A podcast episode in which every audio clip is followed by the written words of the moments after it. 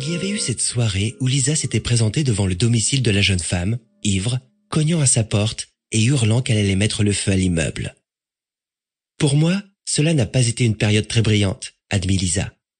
Alors voilà, j'avais toujours eu envie de voir les pyramides, et je n'avais pas encore atteint le plafond de dépenses de mes cartes de crédit. Pour sa première matinée au Caire, Lisa s'était éveillée à l'aube aux accents de la prière d'une mosquée voisine. À l'intérieur de sa chambre, il faisait nuit noire. N'y voyant quasiment rien et assommée par le décalage horaire, elle avait tendu la main pour attraper une cigarette. Elle était tellement désorientée qu'elle ne s'était pas rendue compte que c'était un stylo qu'elle essayait d'allumer, au lieu d'une Malboro, jusqu'à ce qu'elle sente une odeur de plastique brûlé. Elle avait passé les quatre derniers mois à pleurer, à se gaver de nourriture, dans l'incapacité de trouver le sommeil. Elle avait honte d'elle-même et se sentait tout à la fois impuissante, dépressive et furieuse. Couchée dans son lit, elle avait craqué. C'était comme une vague de tristesse. J'avais le sentiment que tout ce que j'avais toujours désiré s'écroulait. Je n'arrivais même plus à fumer une cigarette correctement. Et puis, je me suis mise à penser à mon ex-mari, à la difficulté que j'aurais à trouver un autre travail à mon retour. J'avais conscience que je menais une vie malsaine. Je me suis levé, j'ai heurté une carafe d'eau qui s'est renversée par terre, et là, j'ai vraiment fondu en larmes. Je me sentais désespéré, comme s'il fallait que je change quelque chose, une chose au moins, que je puisse maîtriser. Elle s'était douchée et elle était sortie de l'hôtel. Elle avait sillonné les rues défoncées du Caire en taxi, avant de s'engager sur les routes en terre qui conduisaient au Sphinx, aux pyramides de Gizeh et au désert infini qui s'étendait tout autour. Et là, pendant un court moment, elle avait cessé de s'apitoyer sur son sort. Il lui fallait un but dans l'existence, s'était-elle dit, un but vers lequel tendre. C'était là, dans ce taxi, qu'elle avait décidé de revenir le plus vite possible en Égypte et d'aller marcher dans le désert. C'était une idée insensée, elle le savait. Elle n'était pas en forme, elle avait grossi et n'avait pas un sou en banque. Elle ignorait le nom du désert qui s'étendait devant elle, ou même si un tel périple était possible. Et pourtant, rien de tout cela n'importait. Elle avait besoin de quelque chose à quoi s'attacher. Elle décida de s'accorder un an pour se préparer et survivre à une telle expédition allait exiger des sacrifices, elle en était certaine. En particulier, elle allait devoir cesser de fumer. Onze mois plus tard, quand elle s'enfonça enfin dans ce désert, avec un groupe de six autres personnes, dans des véhicules climatisés, notés, leur caravane transportait tellement d'eau, de provisions, de tentes, de cartes, de systèmes GPS et de talkie-walkie, qu'y ajouter une cartouche de cigarette n'aurait guère fait beaucoup de différence. Mais dans ce taxi, Lisa n'en savait rien.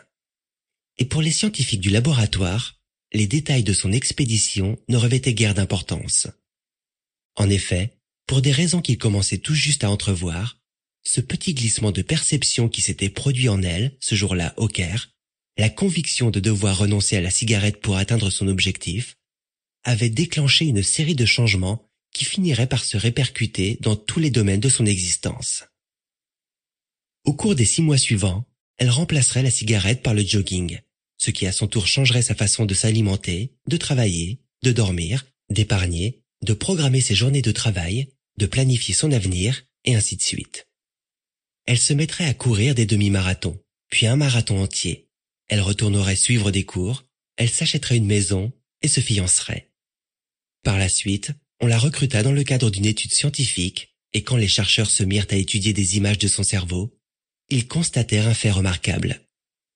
Tout un ensemble de modes de fonctionnement neurologique, ses anciennes habitudes, avait cédé la place à de nouveaux schémas.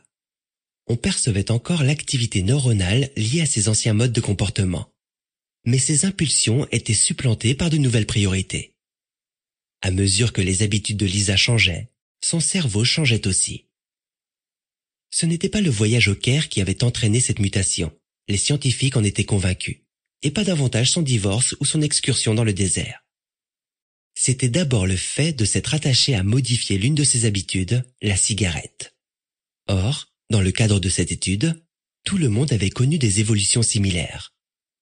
En se focalisant sur un schéma de comportement, ce que l'on appelle une habitude clé, Lisa avait acquis la faculté de reprogrammer d'autres schémas de son existence.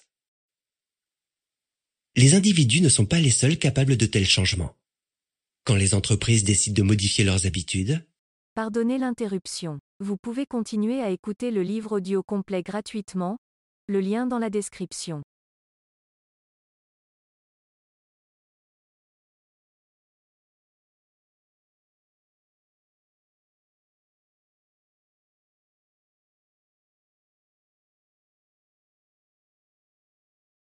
Pardonnez l'interruption. Vous pouvez continuer à écouter le livre audio complet gratuitement, le lien dans la description.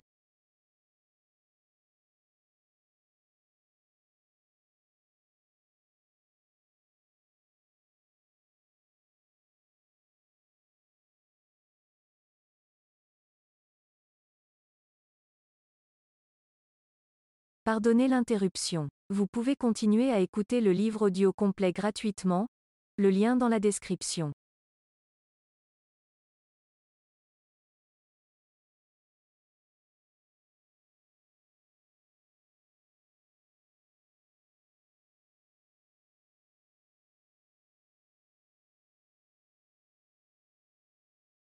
Pardonnez l'interruption. Vous pouvez continuer à écouter le livre audio complet gratuitement, le lien dans la description.